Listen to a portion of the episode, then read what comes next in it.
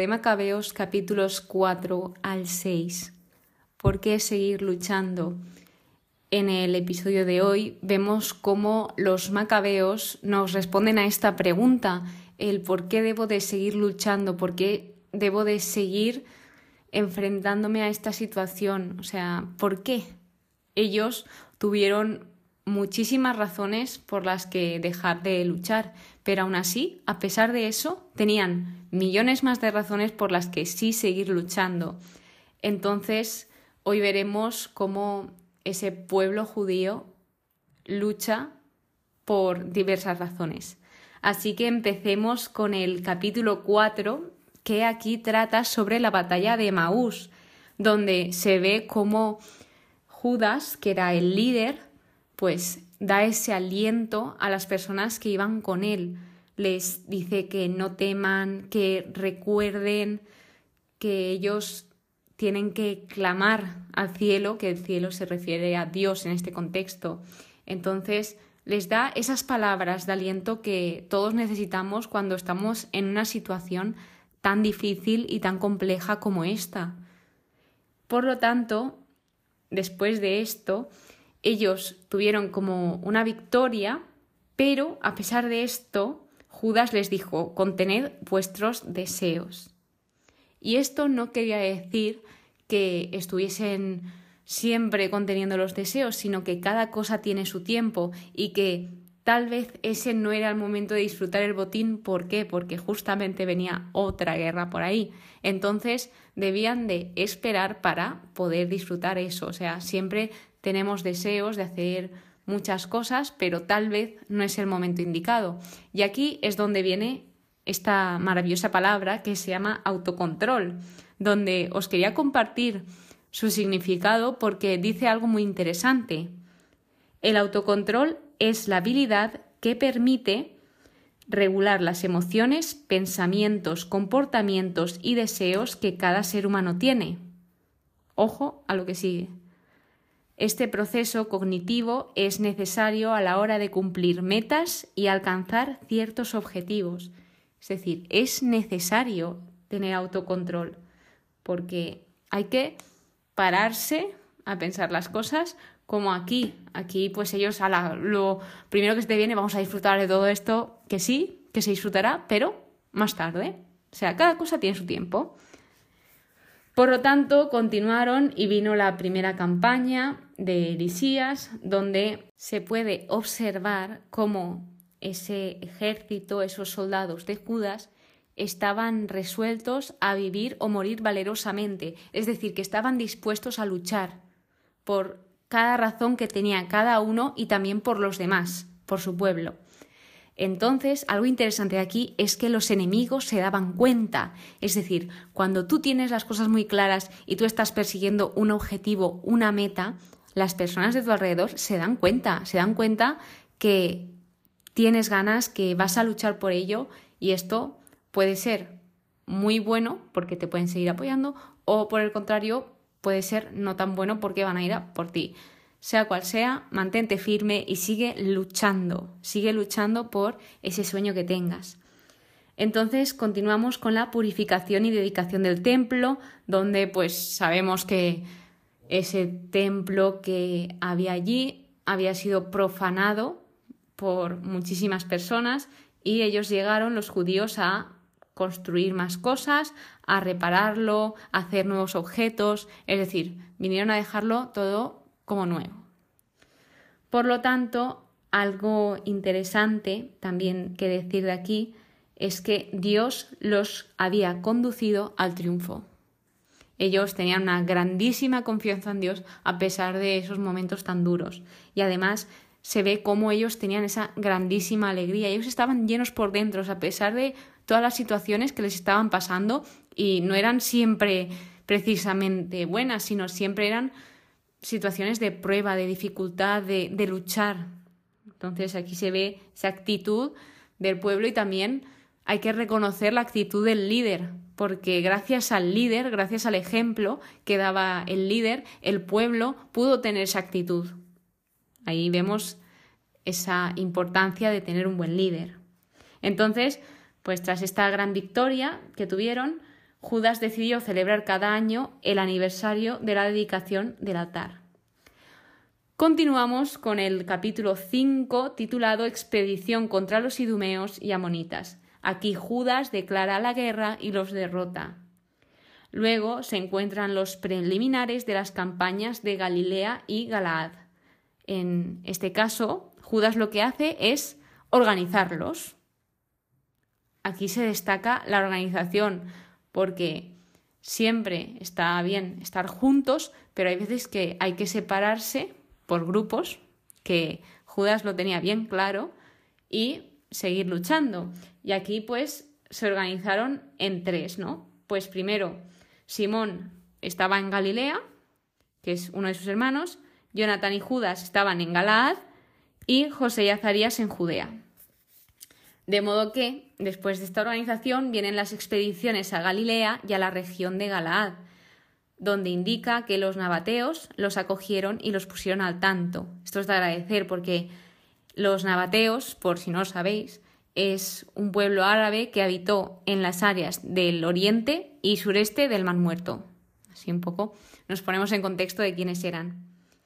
Y más específicamente en el versículo 32 es de donde he sacado la inspiración para grabar este episodio, que es que siempre, siempre, siempre hay razones por las que luchar. Tras esto se encuentran aquí el bando contrario debatiendo sobre qué pasa si ellos cruzaban al otro lado. Entonces ellos decían que si pasaban los judíos, los macabeos, que iban a vencer y si ellos no pasan, pues se mostrarían con miedo, ellos lo notarían, entonces les vencerían. ¿Y qué pasó? ¿Qué pasaron? ¿Por qué? Porque ellos no tenían miedo, tenían una confianza increíble. La verdad, yo alucino, porque es muy fácil, es muy bonito cuando lo estoy leyendo y digo, ah, sí, qué fácil, qué fácil, pero luego me paro a pensar y digo, mm, piensa, piensa en esa situación, porque aunque lo pienses, no es lo mismo que estar en la situación. Entonces, es de admirar cómo se comportó este pueblo. Así que cabe destacar que, a pesar de todo esto, tuvieron dificultades y tuvieron muchísimas.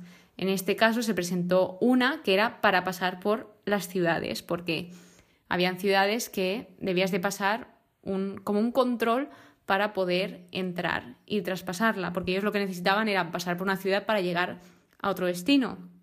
No les dejaron, pero al final pudieron.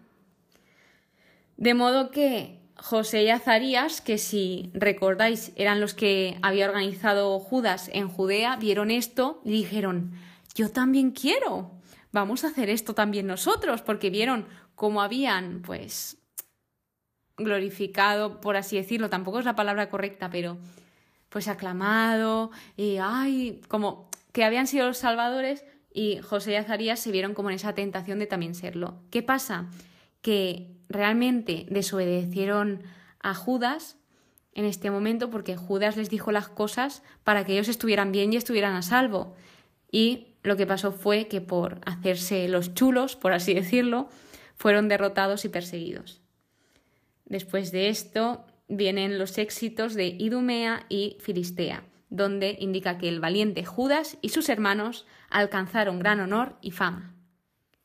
Llegando al capítulo 6, último capítulo de hoy, es el fin de Antíoco Epífanes, donde él tuvo la intención de tomar una ciudad de Persia, que era Elimaida, pero no lo consiguió. Entonces, tras no conseguir esto y todas las batallas que había perdido contra los judíos, pues cayó enfermo de pesadumbre. ¿Por qué? Porque no le habían salido las cosas como él quería. Y lo más importante de este trozo, y diría que aparte del tema que se trata, que es el seguir luchando, es el darse cuenta de nuestros errores. Y aquí él, el enemigo que tanto daño había causado, en este caso, se dio cuenta de que hizo las cosas mal. Entonces, él reconoció, diciendo, pero ahora caigo en la cuenta de los males que hice en Jerusalén cuando me llevé los objetos de plata y oro que en ella había y envié a gente para exterminar sin motivo a los habitantes de Judá. Es decir, que muchas cosas las hizo incluso sin sentido, o sea, lo reconoció. Y esto, pues, es de agradecer, es de admirar de que lleguemos a darnos cuenta de nuestras cosas, de nuestros errores, porque no es fácil, es muy fácil ver los errores en los demás, pero ¿y en nosotros? Entonces, hoy también te invito a que reflexiones sobre qué puedo mejorar en mí para ser mejor persona y ser mejor, en definitiva, con los demás. Luego se viene el atenimiento de Antíoco V, Después de esto, Judas Macabeo pone cerco a la ciudadela de Jerusalén, donde aquí los impíos se quejaron, continúa con la campaña de Antíoco V y Lisías, batalla de Bet Zacaría. Y aquí, algo que también me impresionó, es que llevaron a animales a luchar, es decir, llevaron elefantes, bestias, animales, como he dicho. Me refiero, lo pone eh, literalmente en la Biblia, que llevaron, lo que más me impresionó, elefantes. Llevaron elefantes a luchar. Siguiendo, algo que destacar del otro bando es que avanzaban con seguridad y buen orden. Hay que reconocer, a pesar de quienes sean, si las cosas se hacen bien o mal. Y oye, aquí hay que reconocer que el ir con seguridad y encima en orden, organizados, ya dice bastante. Dice que pues por lo menos las cosas están preparadas. Y luego se habla de Eleazar, que era hermano de Judas, y él se entregó por salvar a su pueblo.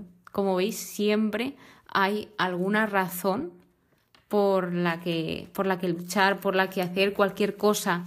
En este libro lo destaca mucho. De hecho, lo estoy rodeando cada vez que sale una razón, el por qué hace esta cosa, pues lo dice, lo hace por esto, por otro motivo, por lo que sea. Y lo último que aparece es que los sirios toman Betsur y citan el monte de Sión y que el rey concede a los judíos libertad religiosa.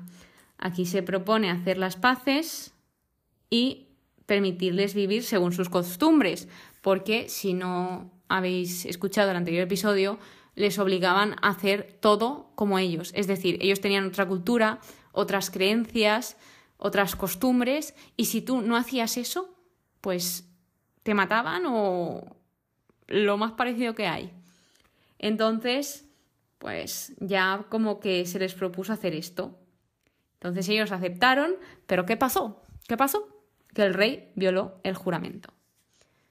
Entonces, esto ha sido todo por hoy, estos tres capítulos. Espero que hayas visto un poco de por qué todas estas personas luchaban y no se cansaban, a pesar de que también pasaron por miedo, por dificultades, por nervios. Ellos seguían ahí y con motivo siempre. Así que hoy te animo a que sigas luchando por aquello, que sepas que no estás sola, no estás solo y que estamos aquí todos contigo.